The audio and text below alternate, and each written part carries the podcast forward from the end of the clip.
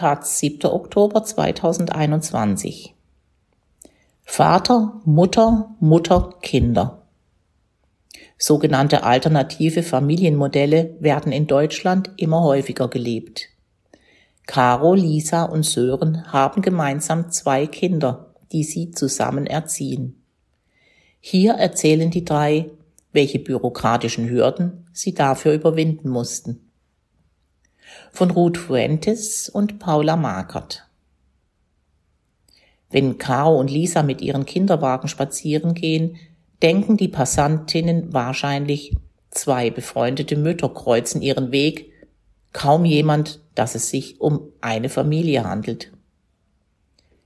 Caro und Lisa sind verheiratet und im vergangenen Jahr beide Mutter geworden. Im Abstand von 13 Tagen kamen Lukas und Anton zur Welt vom selben Vater, einem gemeinsamen Studienfreund, der selbst mit einem Mann zusammenlebt. Zusammen bilden sie seit einem Jahr eine sogenannte Regenbogenfamilie, laut Lesben- und Schwulenverband Deutschland LSVD eine Familie, in der mindestens ein Elternteil gleichgeschlechtlich liebt oder transgeschlechtlich lebt. Geschätzt leben in Deutschland rund 12.000 Regenbogenfamilien. Konkrete Zahlen gibt es nicht. Erhebungen werden vor allem dadurch erschwert, dass viele solcher queeren Familien das Sorgerecht unter sich ausmachen.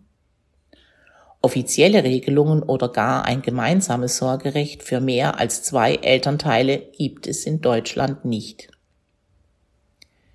Caro, Lisa und Sören haben den offiziellen Adoptionsprozess durchgeführt. Caro und Lisa sind die rechtlichen Eltern. Sören ist der Papa, wenn auch nicht auf dem Papier. Die drei sprechen gerne über ihre Erfahrungen mit ihrer Familienkonstellation, auch um sie mit Menschen zu teilen, die selbst eine Regenbogenfamilie gründen möchten und diese miteinander zu vernetzen.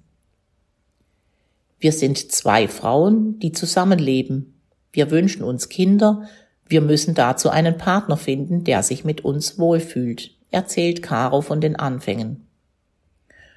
Sören und Lisa kennen sich schon seit über acht Jahren und auch das Thema Familie kam nicht unerwartet. Es war immer wieder mal ein Partythema, erzählt Sören. Wäre witzig, wenn wir Kinder hätten, haben wir immer gemeint. Auf Lisas und Karos Hochzeit kamen von weiteren Freunden Angebote, halb im Scherz, halb im Ernst. Ein halbes Jahr später entschieden sich die beiden dann, auf Sören zuzugehen. Bei allen kam die Frage auf, was müssen wir denn so wissen? Um das zu beantworten, nahmen sie zu dritt an einem Regenbogenfamilienworkshop in der Nähe von Göttingen teil, in der Akademie Waldschlösschen, einer queeren Volksbildungsstätte. Dort trafen sie eine Familie mit zwei Frauen, einem Mann und einem Kind und tauschten sich aus. Auch Bürokratisches, die Adoption oder mögliche Reaktionen auf peinliche Fragen wurden besprochen, aber auch wie man selbst zu Religion, Taufe oder veganem Essen steht. Themen eben, die es bei jeder Kinderplanung zu besprechen gibt. Das Wochenende überzeugte die drei, ihre Idee in die Tat umzusetzen. Sie entschieden sich für die sogenannte Bechermethode. Bedeutet, wir hatten keinen Sex miteinander, wir haben das Sperma überführt in eine Spritze und dann weiter in die Vagina. Erklärt Caro. Ob sie nicht über eine medizinisch unterstützte künstliche Befruchtung nachgedacht hätten? Wir sind alle drei Biologen und dachten uns, die Natur findet ihren Weg. Wir haben uns entspannt, was getrunken und einen albernen Film geguckt.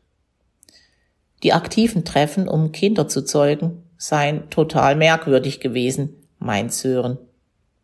Irgendwann habe man sich aber daran gewöhnt. Nach etwa einem Jahr klappte es schließlich, sehr wahrscheinlich am selben Tag bei beiden. Regenbogenfamilien brauchen nicht unbedingt ärztliche Unterstützung, sagt Markus Ulrich, Pressesprecher des LSVD. Viele Frauen führen die Insemination ohne ärztliche Hilfe durch. Für gleichgeschlechtliche Paare, die Schwierigkeiten haben, schwanger zu werden, ist eine medizinisch unterstützte Befruchtung jedoch notwendig.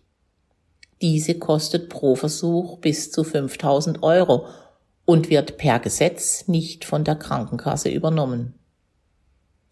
Oft sind Ärztinnen nicht bereit, diese durchzuführen. Zwar ist sie für Paare gleichen Geschlechts nicht verboten, jedoch auch nicht ausdrücklich erlaubt. Die meisten durchführenden Ärztinnen orientieren sich an den Richtlinien ihrer jeweiligen Ärztekammer. Momentan erlaubt nur die Hamburger Ärztekammer diese für gleichgeschlechtliche Paare explizit. Wer es sich leisten kann, gehe ins Ausland, wie zum Beispiel nach Frankreich. Bei der Familienplanung war wichtig, von vornherein auch Sörens Rolle als Vater zu besprechen. Da er Medizin im Zweitstudium studiert und nebenher arbeitet, wussten alle von Anfang an, dass er wenig Zeit haben würde. Du kannst da sein, wann immer du kannst und möchtest. Du hast aber keine Verpflichtungen weder finanzieller Natur noch beziehungstechnisch, war die Verabredung. Gegenüber den Kindern ist er der Papa und sieht sich auf jeden Fall auch als solcher.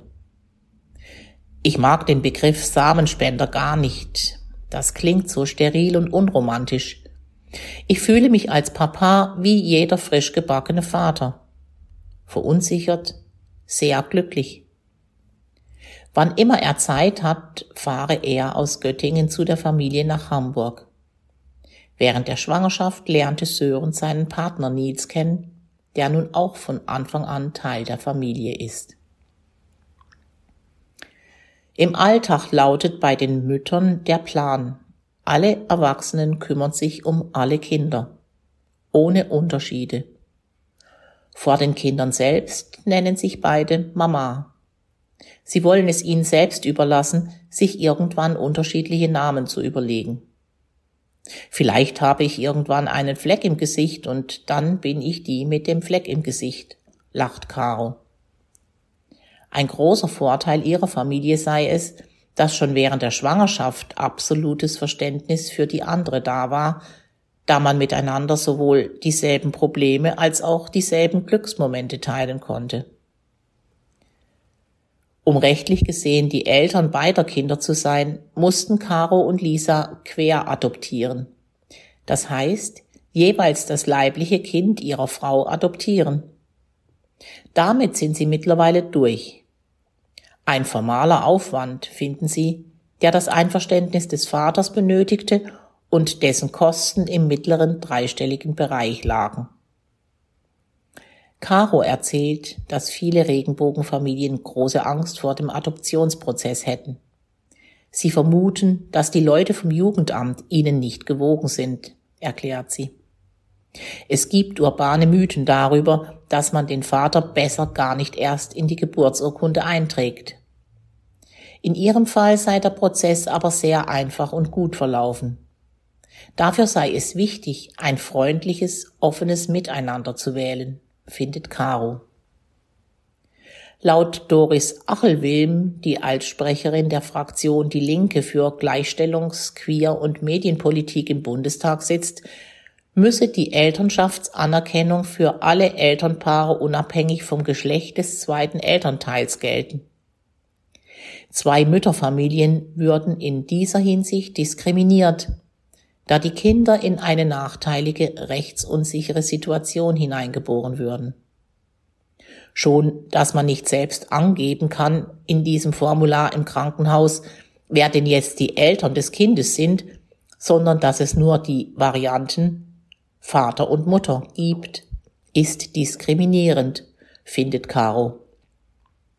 Wir haben uns dann trotzig, wie wir sind, mit Geburtsmutter und Co-Mutter eingetragen. Das wurde dann aber von der Stadt nicht übernommen. In einer für sie perfekten Welt würde auf den Formularen stehen, welche sind die rechtlichen Eltern? Die größte Benachteiligung, die Caro seit der Geburt ihres Kindes erlebt hat, habe sich jedoch gar nicht auf ihre Familienkonstellation oder sexuelle Orientierung bezogen. Ich wurde bisher ausschließlich benachteiligt, weil ich Mutter bin, betont sie. Es erschwere die Suche und das Halten einer Arbeit, wenn man sich nebenher noch um seine Kinder kümmere und nicht direkt einen Vollzeitjob annehmen möchte. Das heißt, eine doppelte Benachteiligung, weil wir zwei Mütter sind.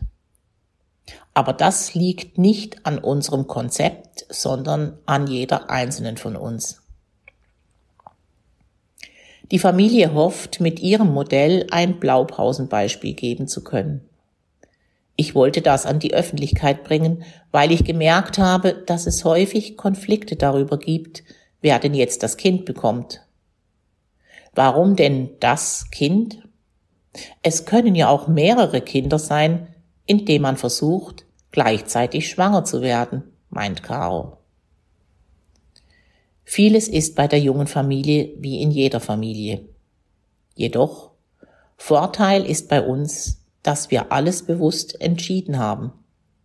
Uns konnte nicht passieren, dass nach einer Party das Kondom geplatzt ist, so Sören.